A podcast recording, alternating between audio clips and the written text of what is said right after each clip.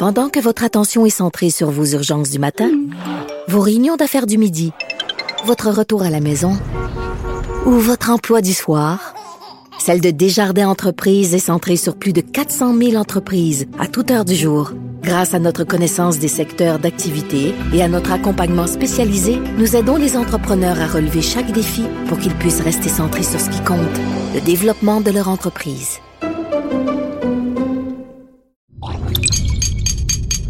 Cube Radio.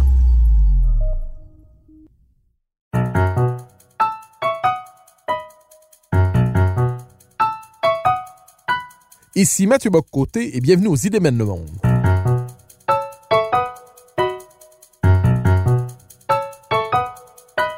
À travers le regard des intellectuels québécois et européens, nous chercherons à comprendre les grands débats qui façonnent notre époque.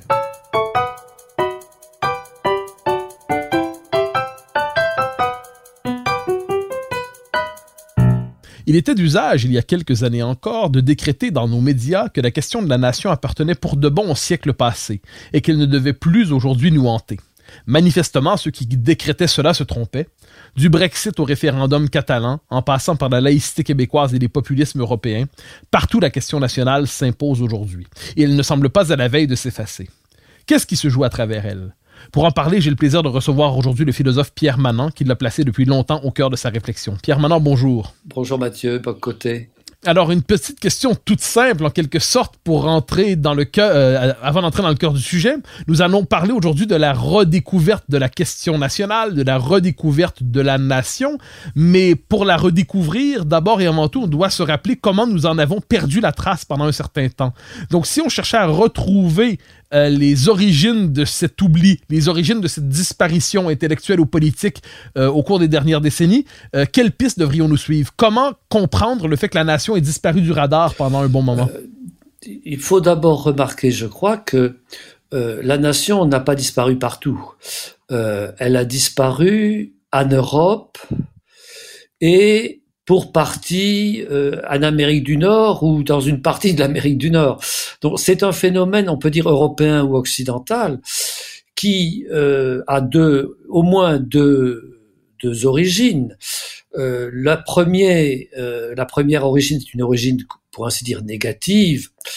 La leçon tirée des grandes guerres du XXe siècle, et non seulement des grandes guerres, mais des immenses crimes euh, du XXe siècle, a conduit à cette idée simple et je crois fausse, mais enfin à cette idée qui s'est emparée des imaginations, que euh, la, responsable des malheurs du XXe siècle, c'était la forme nationale.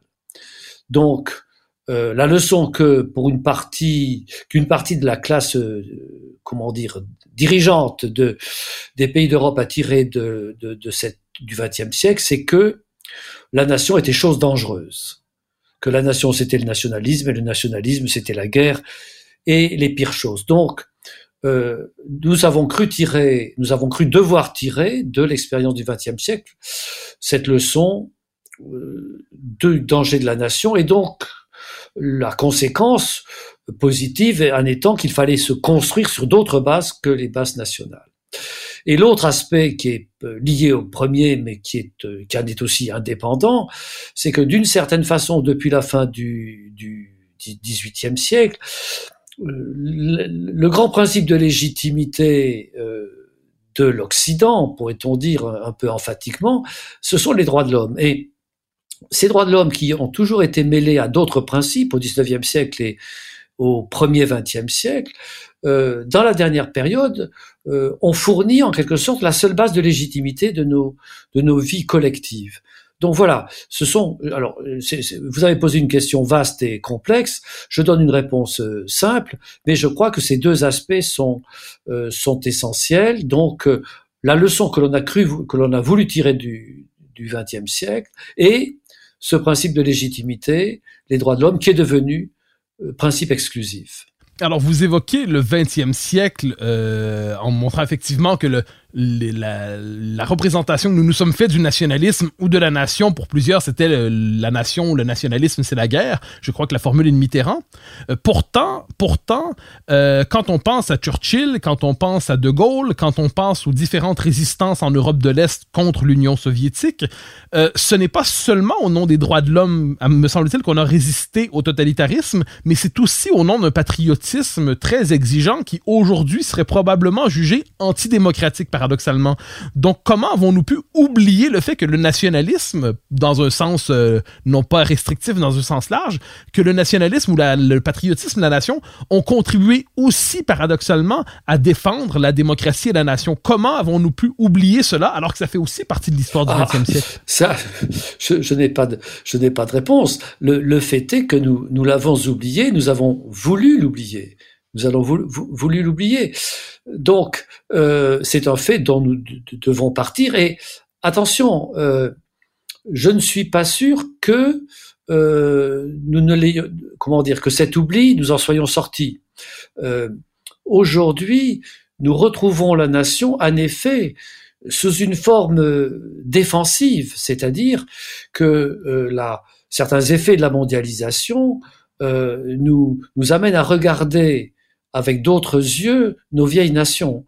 Mais euh, est-ce que ce, cette reconsidération du problème, est-ce que cette sympathie retrouvée pour la forme nationale, euh, comment, dire, aura euh, des effets politiques durables, profonds et positifs sous la forme d'un engagement civique dans le cadre national, sous la forme d'un dévouement à la nation, sous la forme de grands objectifs attribué euh, à la nation. Bref, si euh, ce retour de, sympathie, ce retour d'affection pour la nation sera véritablement au principe d'entreprise politique positive. Cela, nous ne le savons pas encore.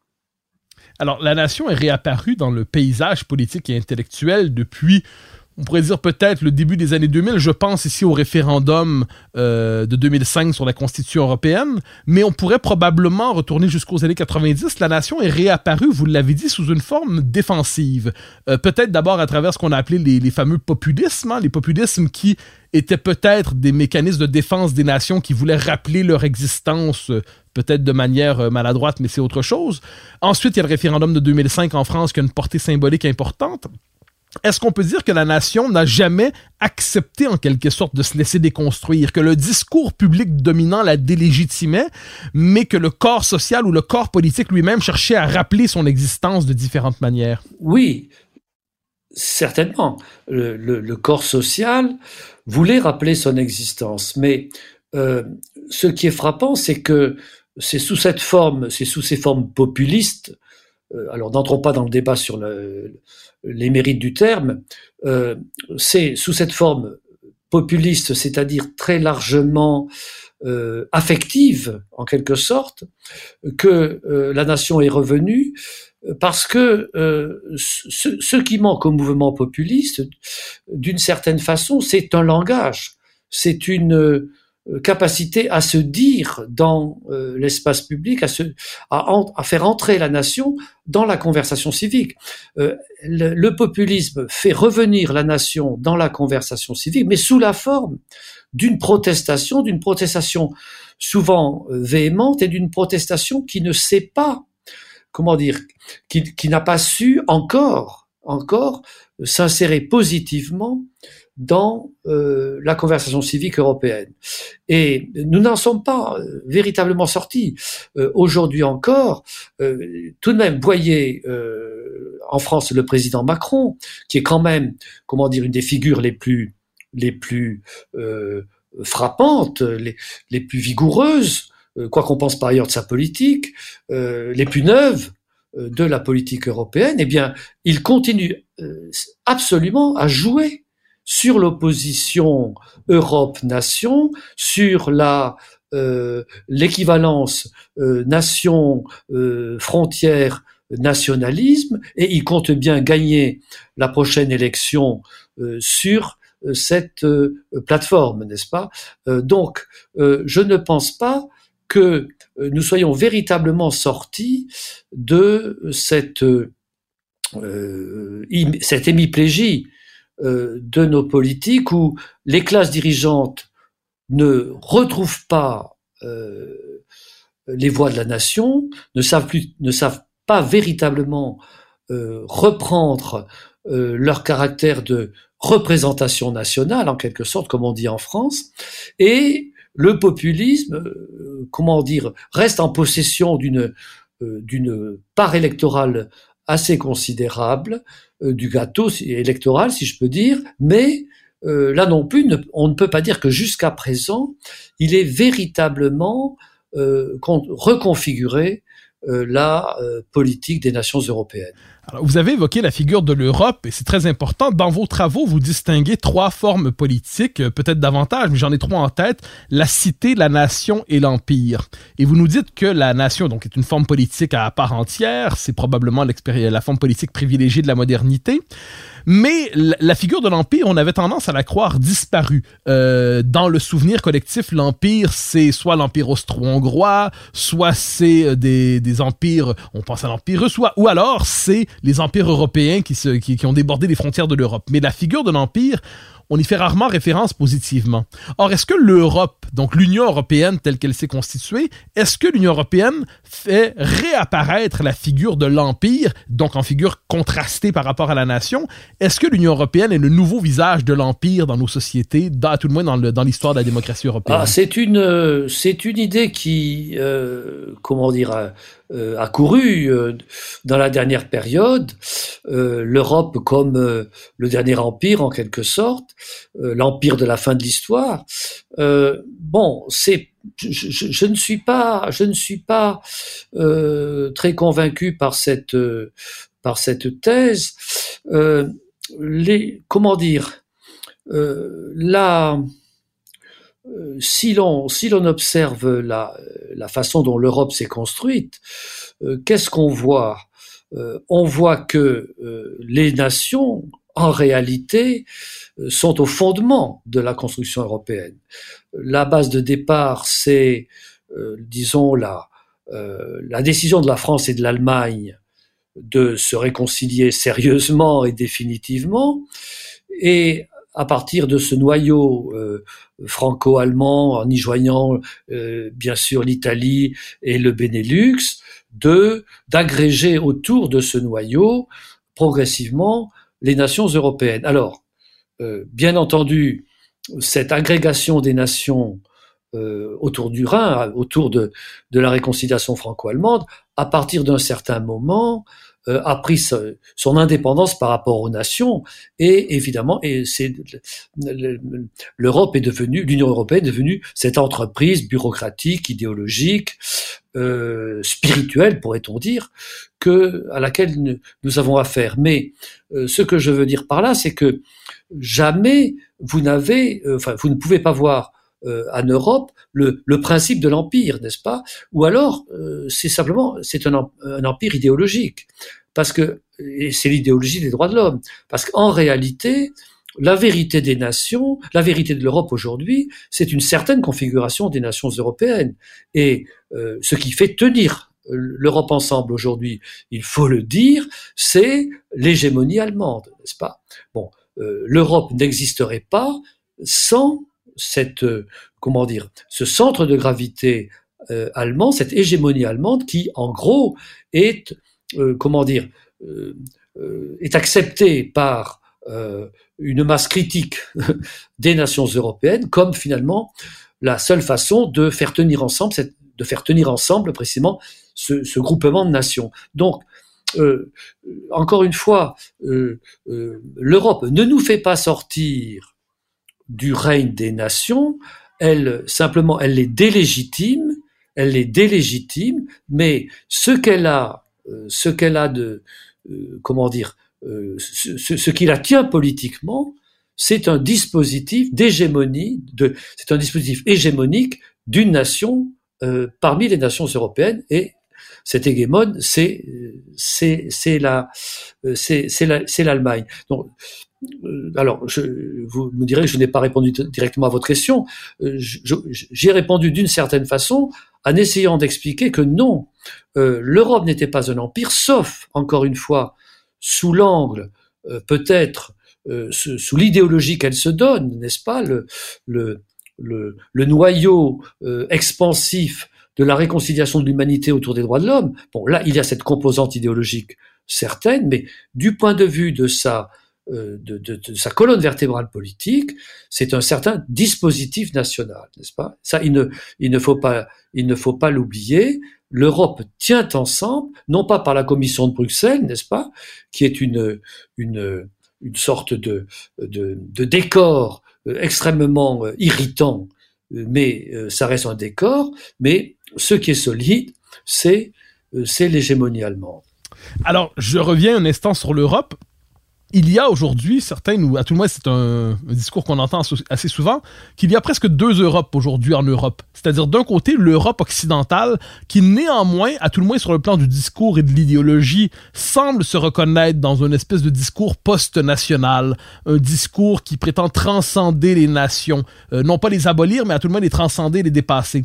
Et de l'autre côté, une Europe plus à l'est, euh, qui elle serait davantage accrochée à la forme classique de l'État-nation, donc et même dans la définition même de la nation, pas seulement par des valeurs, mais davantage par la culture, pas simplement par une prétention à l'universel, mais aussi par une identité particulière. Est-ce que vous acceptez cette idée qu'il y a aujourd'hui en Europe deux conceptions de l'Europe qui s'affrontent et à travers ça peut-être deux conceptions de la nation?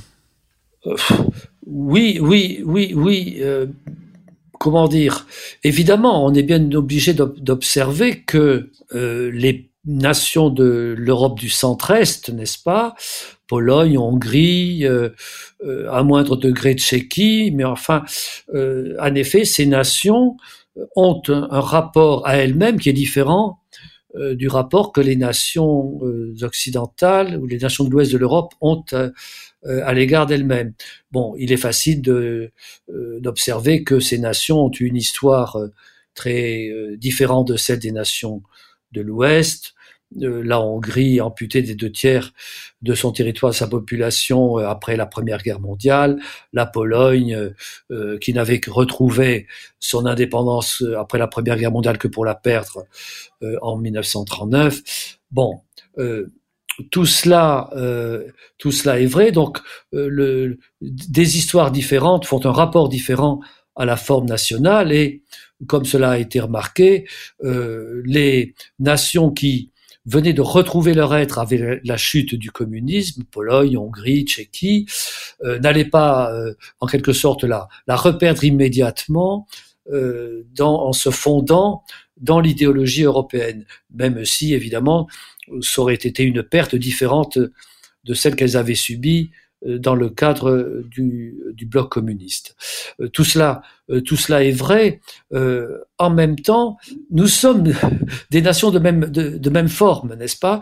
Nous sommes partagés et, les pays de, de l'Europe de l'Est aussi sont partagés entre deux perspectives sur sur leur être social entre la perspective que l'on dira euh, celle des droits de l'homme, des droits, des droits individuels, de l'émancipation et l'attachement l'attachement à une forme de vie propre à cette nation. Alors cela prend des formes euh, beaucoup plus explicites, vigoureuses, euh, parfois provocatrices, euh, en Pologne ou en Hongrie, mais c'est aussi présent en France. Alors, vous voyez, la Pologne est très divisée euh, politiquement entre, je dirais, la moitié libérale et la moitié conservatrice, n'est-ce pas, de, de l'électorat. Euh, bon, donc, euh, je, je, je, je, ne pense pas que euh, les, les pays de, de l'Union, de, de, de l'Europe de l'Est, en quelque sorte, quittent véritablement euh, l'Europe, même moralement, ils tiennent absolument à l'ancrage européen, mais précisément, pour eux, euh, l'Europe, c'est le cadre dans lequel ils peuvent retrouver leur vie nationale, d'où d'où leur euh, leur relation très conflictuelle avec l'Union européenne, mais aussi leur attachement à l'Union européenne.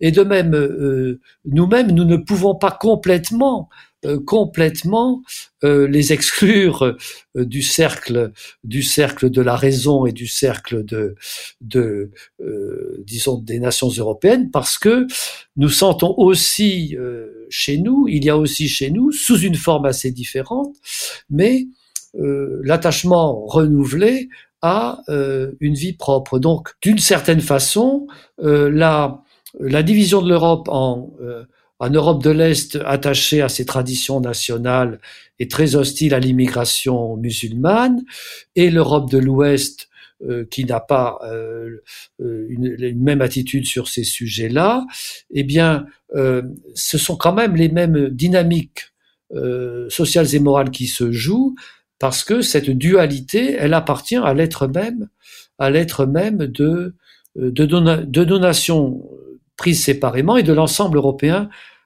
pris, comme un tout, n'est-ce pas?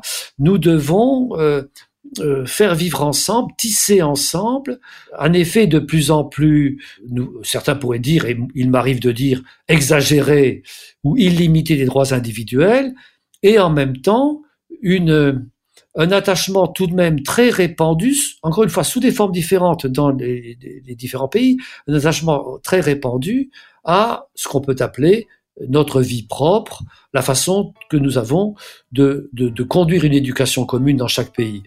Ces problèmes-là sont partagés par tous les pays européens.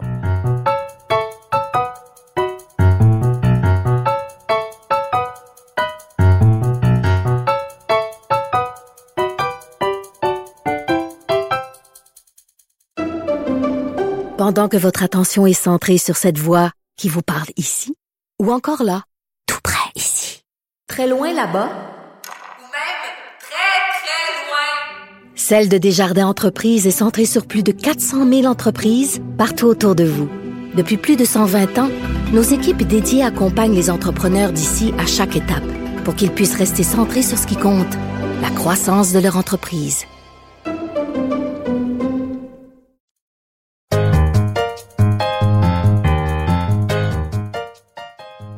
Alors j'aimerais justement vous conduire sur cette question de ce que vous appelez la vie propre ou la forme de vie.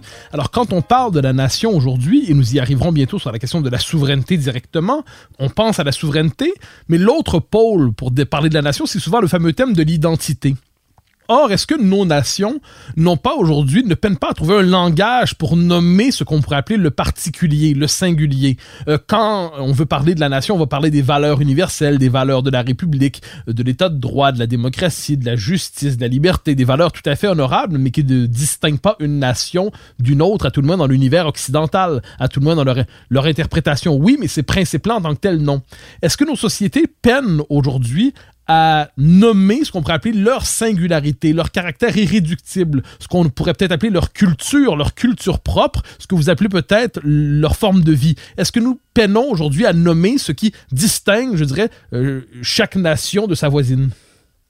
Oui, nous, comment, c'est-à-dire le, le problème du, de l'identité, euh, ce qui est, euh, ce qui ne va pas avec le langage de l'identité, selon moi, c'est que il euh, formule sous une, d'une façon abstraite, et quel mot plus abstrait que le mot identité, ce qui est le plus concret, n'est-ce pas?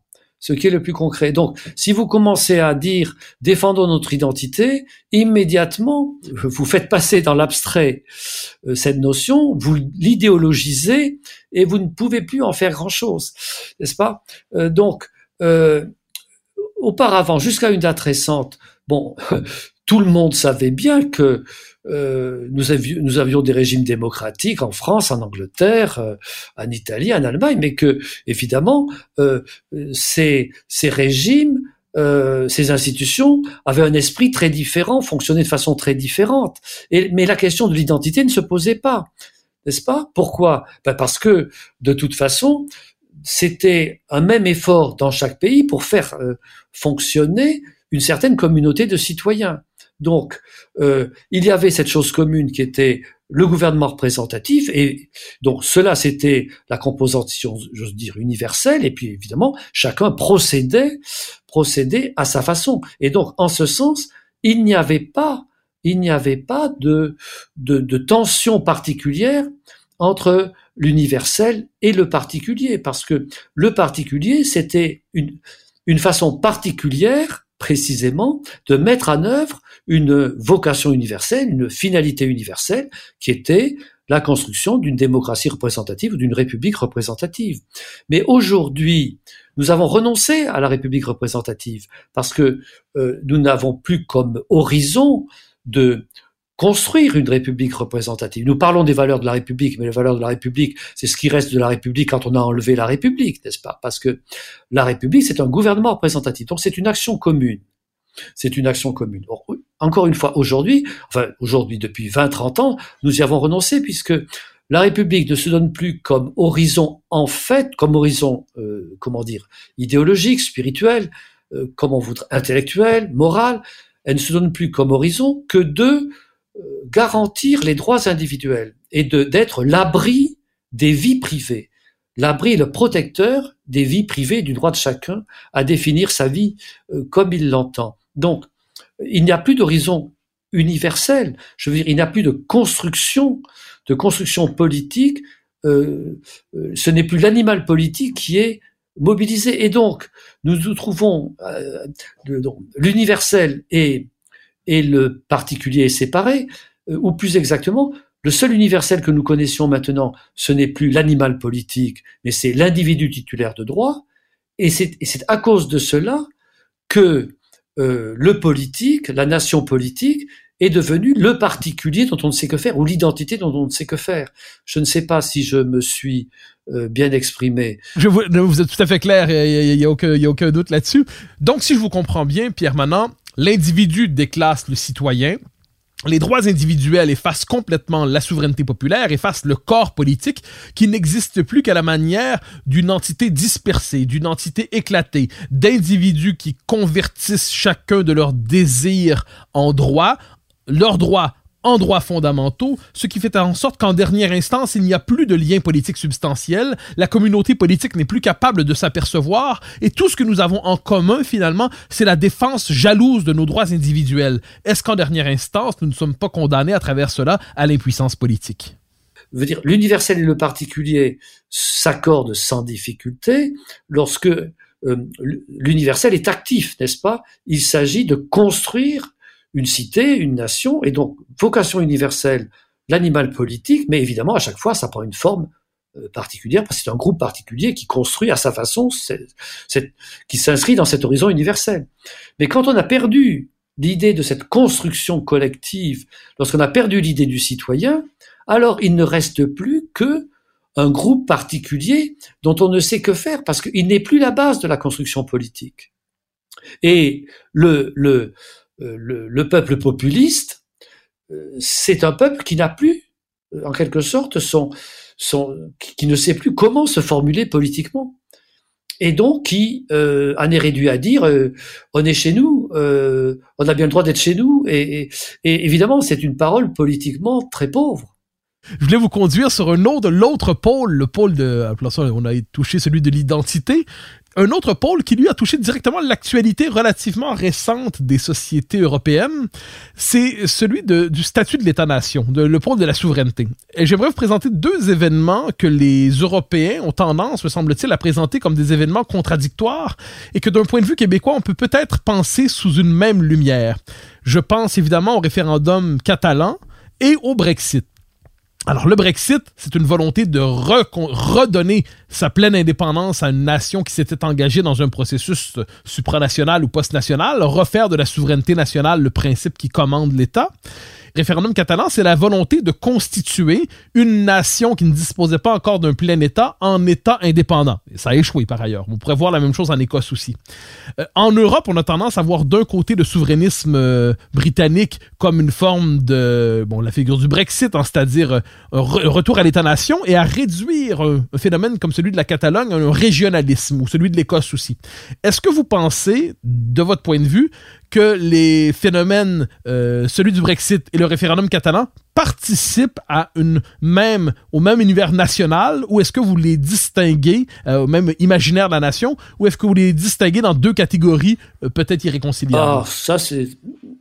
c'est je, ne sais pas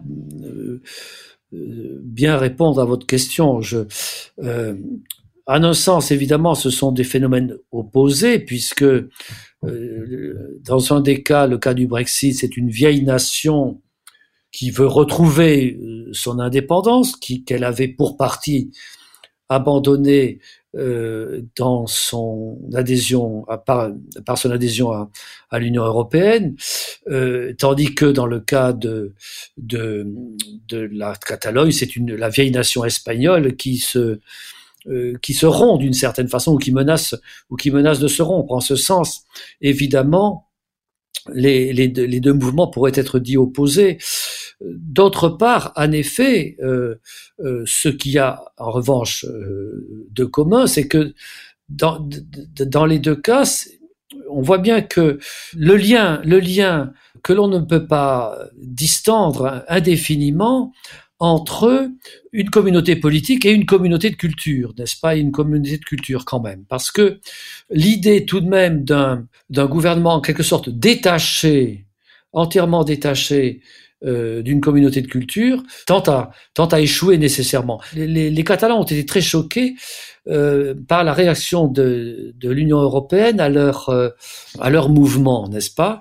Alors, euh, bien sûr, toutes sortes d'explications de, de, sont, sont, sont, faciles à donner. L'Union européenne euh, redoutait un moment où, en quelque sorte, chaque nation serait mise en cause euh, par des mouvements régionalistes qui rendraient la politique européenne absolument impossible à, à, à conduire et que donc, euh, en ce sens, l'Union européenne était conservatrice des vieilles nations pour des raisons de, de pratique ou d'administration en quelque sorte.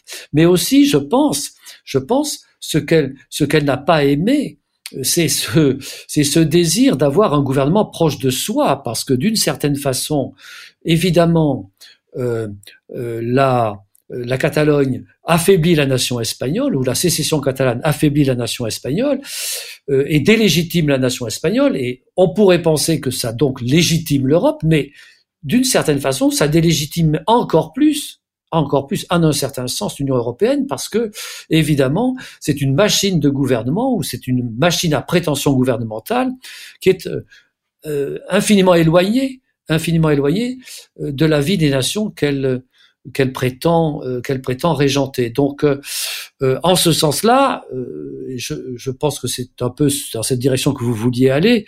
en effet, euh, le mouvement catalan et le mouvement du Brexit peuvent être peuvent être euh, peuvent être rapprochés.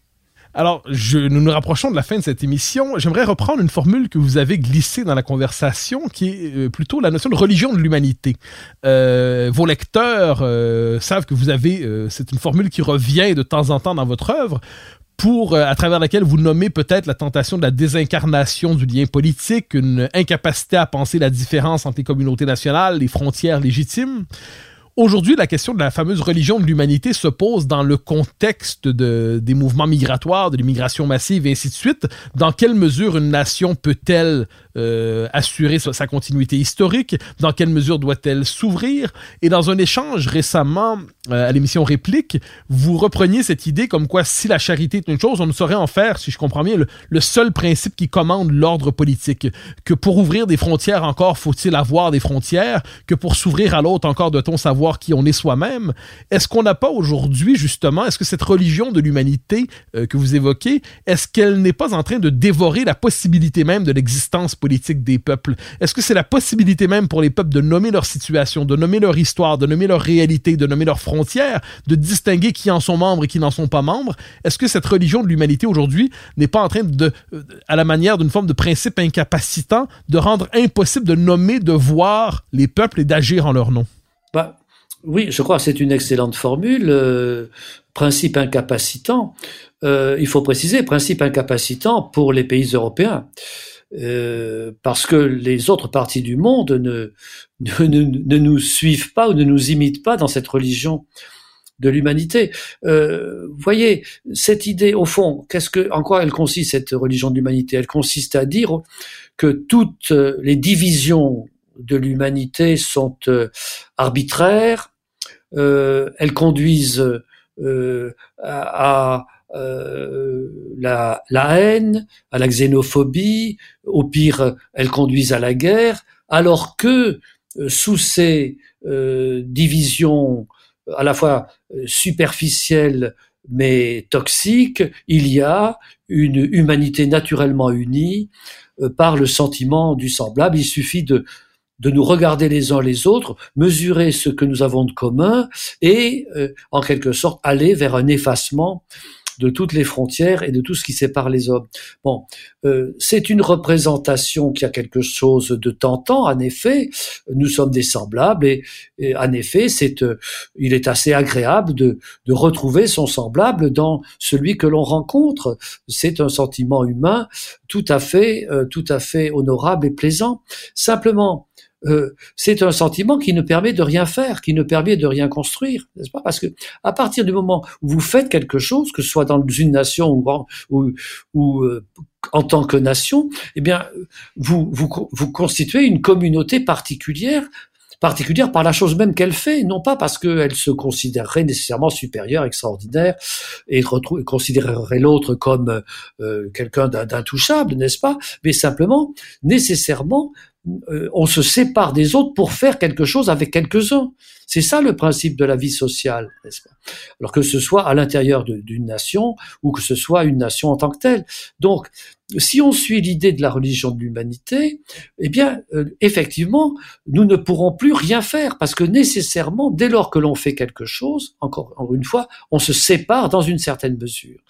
Et alors, la seule chose qu'on peut faire, si, c'est évidemment de d'ouvrir nos frontières et de dire euh, et de dire aux autres eh bien faites euh, voilà faites comme chez vous n'est-ce pas? Mais euh, une fois qu'on a dit ça on n'a pas on n'a pas ouvert un avenir très riant ni aux pays à qui on dit ouvrez, euh, ouvrez-vous, ni d'ailleurs à ceux à qui on dit euh, entrez faites comme chez vous, parce que euh, ce pays ne va pas être viable, n'est-ce pas? Parce que c'est un pays qui a renoncé, qui a renoncé à être une communauté d'action et d'éducation, n'est-ce pas? Si vous êtes une communauté d'action et d'éducation, nécessairement, vous avez d'une façon ou d'une autre des frontières parce que vous êtes distinct de ceux qui n'appartiennent pas à cette communauté d'action et d'éducation. Et les frontières, c'est ce qu'a produit finalement la, le, frottement, le frottement, parfois un peu vigoureux, euh, on le sait bien, mais le frottement entre des communautés d'action. Et notre humanité, enfin la vie humaine est une vie d'action. Nous, nous, nous, c'est ainsi seulement qu'elle est une vie sociale. Euh, n'est-ce pas? Parce que euh, nous, produisons des choses communes. Et nous produisons des choses communes qui sont qui sont euh, modestes comme je ne sais pas le pain le pain et le lait, n'est-ce pas? Mais nous produisons des choses communes aussi sous la forme de l'éducation morale, sous la forme des grandes œuvres des grandes œuvres de l'esprit.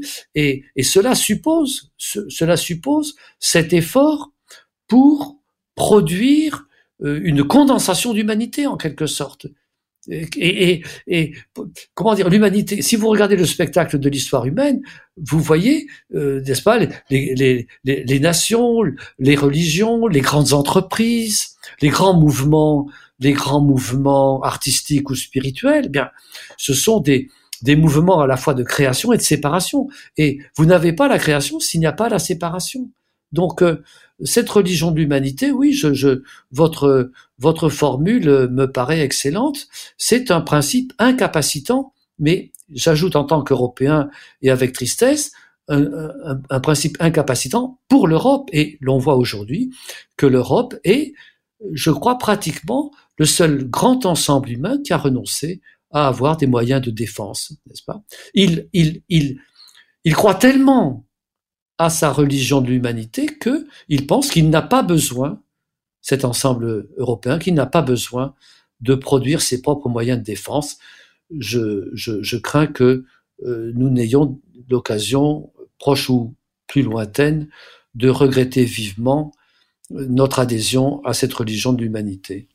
Alors, je ne voudrais pas que nous nous quittions sur une note aussi sombre. Alors, et, sans pour autant vous transformer en ministre ou en conseiller de ministre, j'aimerais vous demander, dans la mesure où vous croyez que le principe, cadre national euh, est non seulement légitime, mais euh, appréciable en quelque sorte, à quelles conditions intellectuelles, peut-on dire, pourrait-on euh, aujourd'hui, demain, après-demain, renouer avec le cadre national et surtout en lui redonnant la légitimité et la substance nécessaire pour qu'il soit capable de peser à nouveau en Europe, et je me permettrai d'ajouter aussi peut-être en Amérique du Nord ou à tout le moins au Québec, à tout le moins au Québec. Mais à quelles conditions, autrement dit, la nation peut-elle renouer avec un autre destin triste destin folklorique? À quelles conditions peut-elle renouer avec une capacité d'action dans l'histoire?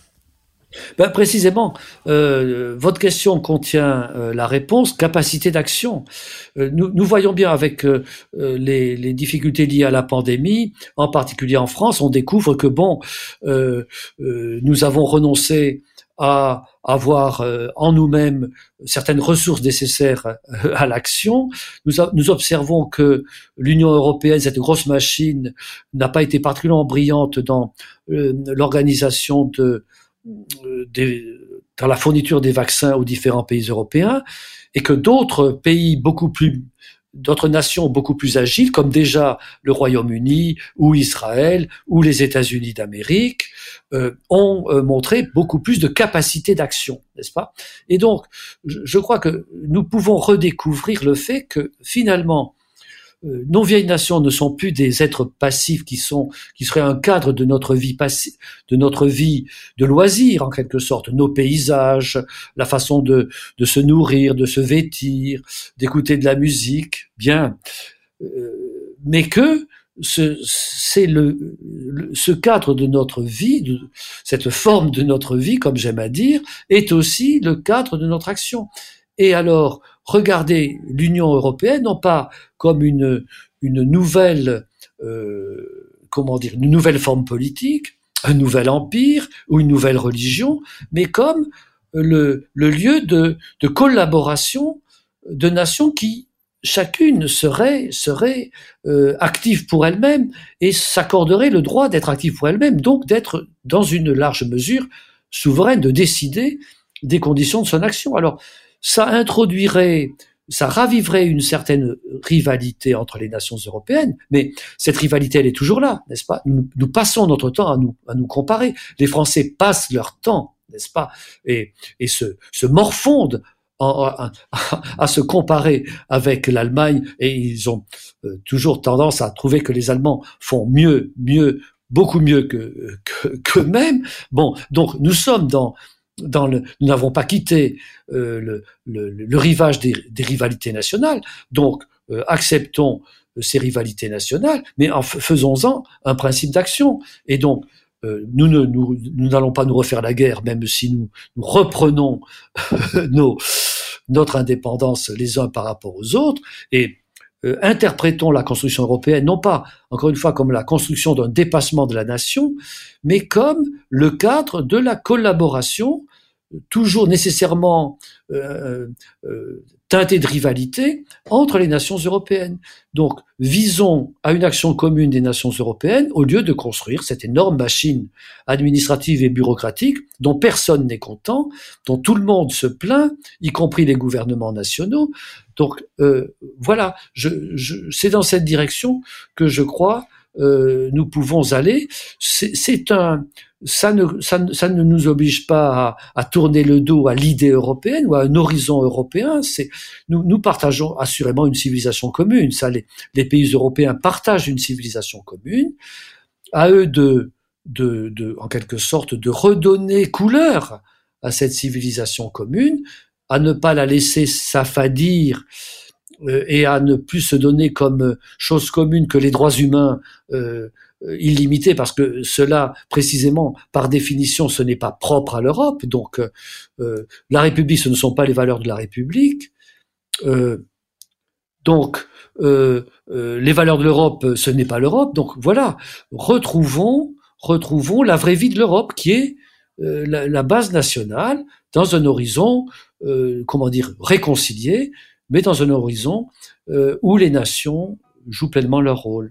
Alors Pierre, maintenant je me permets de redonner le titre de quelques-uns de vos livres, La raison des nations, Situation de la France, euh, mais les métamorphoses de la cité, Enquête sur la démocratie. Je me permets de donner un titre particulier, Le regard politique, qui est un livre d'entretien qui est très beau, un livre que j'aime, un de vos livres que j'aime beaucoup.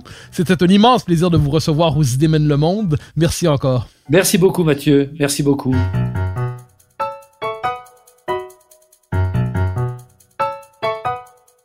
Chers auditeurs des idées mènent le monde, vous pouvez faire connaître le balado sur vos réseaux sociaux en partageant les épisodes que vous aimez. Cela nous donne à chaque fois un fier coup de main pour faire circuler les idées. Aussi, si vous écoutez sur une autre plateforme que Cube Radio, laissez-nous un commentaire. C'est encore une fois un geste qui nous permettra de faire connaître la série à un plus grand nombre. Merci à vous d'être à l'écoute. Vous pouvez me suivre sur Twitter et sur Facebook. Vous pouvez également lire mes chroniques chaque mardi, mercredi, jeudi et samedi dans le Journal de Montréal. Vous pouvez également m'écouter chaque semaine à la joute et sur Cube Radio tous les jours à 10h à l'émission de Richard Martineau. Animation et recherche, Mathieu Bocoté. Réalisation, Anne-Sophie Carpentier. Une production Cube Radio.